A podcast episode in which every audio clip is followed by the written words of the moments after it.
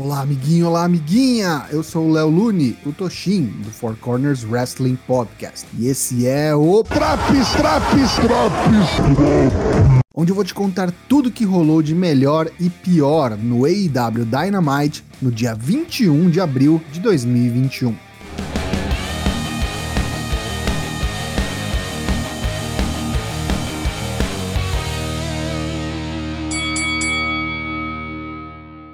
O programa começa já com a primeira luta entre Absolute Ricky Starks e Hangman Adam Page. Um bom combate onde Page mostrou que vem retomando a boa forma do ano passado, e Ricky não fez feio, provando que consegue acompanhar o ritmo de um main eventer. Ao fim, da Hangman, que vence por submissão com um Dead Ankle. Depois da luta, Tess levanta da mesa dos comentaristas e fala para que Paige fique ligado e tenha olhos nas costas. Distração para que o filho de Tess, Hook, o atinja pelas costas, na trairagem. Começa o castigo com Hook e Rick Starks, e até Brian Cage chega para pegar as migalhas, mas logo são afugentados pela Dark Order que vem ao resgate de Hangman Page. No segundo combate da noite, Penta El Zero Miedo, com nova música e acompanhado de Alex Abraantes, seu tradutor pessoal, enfrenta Trent, dos Best Friends, acompanhado de Orange Cassidy. Apesar da tire de Batman, este bom combate serviu para deixar claro que Penta é novamente um rio e continuar a rivalidade entre a Death Triangle e os Best Friends. Como esperaram desses dois dodóis da cabeça, teve de tudo nessa luta. Springboard Canadian Destroyer, Pile Driver no apron, entre outros movimentos loucos. Em determinado momento, Alex Abraantes pega um microfone e distrai Trent, dizendo que Penta pediu para dizer que sua mãe, Sue, fede. Trent vai atrás do tradutor que foge para dentro do ringue. Orange Cassidy entra pelo outro lado e prepara-se para um possível ataque, mas Penta se recuperou e atinge Cassidy com um super kick pelas costas. O árbitro checa o que está acontecendo e se está tudo bem com Orange Cassidy, enquanto Abraantes atinge Trent na cabeça com seu microfone. Penta então capitaliza e finaliza o combate com um package pile driver. A entrevista da Pinnacle com Jim Ross é, na verdade, uma longa e excelente promo de MJF, em preparação para a Blood and Guts match que acontece em duas semanas, entre a Pinnacle e a Inner Circle. Palavras não descrevem o quão bom esse garoto é no mic, então tire uns minutinhos aí do seu dia para procurar essa promo do MJF que vale muito a pena. Esse momento é nosso, Brasil. A seguir, Taikonti desafia Hikaru Shida pelo AEW Women's Championship. Sem patriotismo nenhum, esse foi um excelente combate. A clara evolução da brasileira Taikonti foi posta à prova e ela não decepcionou. Tirou o melhor da experiente campeã Hikaru Shida, que inclusive dava leves sinais de atitudes de rio durante o combate. O final foi eletrizante, com near falls incríveis de ambas as competidoras, mas depois de um grande backbreaker e o finalizador da campeã, o Katana, a japonesa retém seu título. Imediatamente após o término do combate, Britt Baker vem ao ringue e o Titantron mostra que ela é a nova número 1 um no ranking e próxima desafiante de Shida. Miro corta uma breve promo pré-gravada similar à da semana anterior, dizendo que se você tem um título nessa companhia, você tem um problema. Miro é o problema, e ninguém o afastará de seu destino. A real questão é: qual campeão ele quer derrotar primeiro? Tony Schiavone está no ringue e ele convida ao ringue a Inner Circle. Jericho exalta Blood and Guts match por vir e diz que será brutal e violenta, e chama o grupo adversário de Pineapple. Uma promo ok, com direito até a musiquinha composta por Jericho sobre MJF, mas nada perto do nível da promo de MJF que tivemos mais cedo. Luta 4, Billy Gunn vs QT Marshall. Lutinha bem qualquer coisa, ok, que serviu para continuar a evidenciar a nova facção The Factory. Claro que não demorou muito para uma porrada de gente da facção mencionada e da Gun Club se envolverem, o que inevitavelmente levou ao final controverso. Anthony Agogo chegou depois de toda a confusão e enquanto o árbitro checava a condição de QT, que o segurava, o ex-pugilista olímpico acertou seu mortal soco no baço, incapacitando o veterano Gunn, que após um Diamond Cutter é pinado por QT Marshall.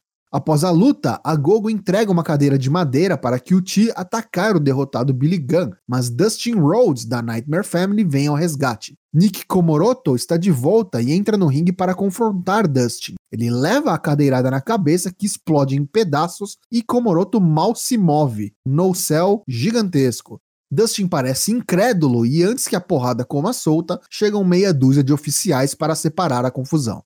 Voltamos do intervalo e estamos no trailer exclusivo da Elite. Don Callis diz que nunca houve tamanha reunião de incríveis talentos em um único grupo. Matt Jackson diz que a empresa chama-se All Elite Wrestling e não All Moxley ou All Kingston, e desafia os dois mencionados a virem encontrá-los. Kenny Omega começa a falar, mas começa um buzinaço fora do trailer. Vemos Moxley e Kingston então em uma enorme picape. Moxley acelera e bate no trailer, eles saem do veículo armados com canos e prontos para briga. Eles entram no trailer da Elite, quebram janelas, mas não encontram ninguém lá. Kingston procura pelos tênis Dior dos Bucks e Moxley o repreende. Eles chamam os Bucks de covardes e então vão embora frustrados. Christian Cage enfrenta Powerhouse Hobbs. Fica evidente que Christian, aos 47 anos, vem cuidando de sua forma física e está com o cardio em dia. Hobbs ainda é meio verde, mas se tem alguém experiente para ajudar o jovem talento, é seu oponente desta noite. A luta não é lá grande coisa, mas também não é ruim. Hobbs usando de sua força bruta e Cage garantindo a vitória na base da agilidade e experiência depois de um kill switch. Hora do main event. O TNT Champion Darby Allin defende seu título contra Jungle Boy. Mais uma ótima title match nesse show. Jungle Boy fez, se não a melhor, uma das melhores apresentações de sua carreira e com certeza é o futuro da AEW. Darby também tem um futuro brilhante, mas já é realidade, e nesse combate pôde mostrar que não é só uma caixinha de spots perigosos, mas também tem técnica para entregar no ringue.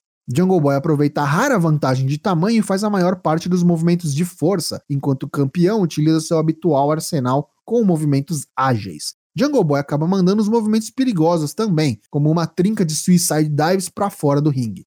Eventualmente, a chavinha da loucura vira na cabeça de Darby Allin e ele atinge um coffin drop no apron. O árbitro começa a contagem para count out e Darby consegue retornar a tempo. Jungle Boy precisa da ajuda de Luchasaurus para se levantar e retornar em 9.9 segundos. Sting vai tirar satisfação com o dinossauro sobre a interferência e os dois saem no tapa. A briga vai até os bastidores. Jungle Boy então atinge o campeão com um devastador Brainbuster, seguido de um sliding elbow na nuca, contagem para dois. Ele então coloca Darby em um snare trap por duas vezes, mas Darby escapa em ambas as vezes. Em uma troca rápida de movimentos, após um Irish Whip e um Sunset Flip, o campeão Darby Allin coloca Jungle Boy no Last Supper e surpreende o desafiante com a contagem para 3 e retenção de seu título.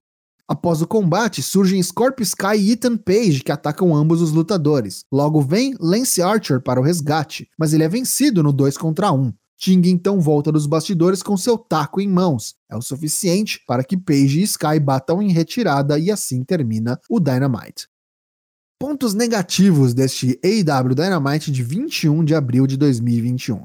Tá confusa essa relação do Lance Archer com Darby Allin e o Sting. Adicione aí esse enjambre de dupla que é o Ethan Page e Scorpio Sky e eu estou oficialmente perdido no que tá acontecendo.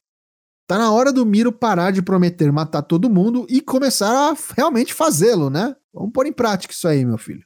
A promo da Inner Circle deixou a desejar, na minha opinião, e acabou sendo ofuscada pela excelente promo de MJF. A Elite simplesmente sumiu de dentro do trailer em questão de segundos, centésimos de segundos. Me explica isso aí direito, meu patrão. Tá esquisito. Já os pontos positivos deste Dynamite. O nível técnico dos combates neste programa foi excelente, tendo somente o combate entre Billy Gunn e QT Marshall como regular, muito pelas interferências, mas todos os demais combates foram bons ou ótimos.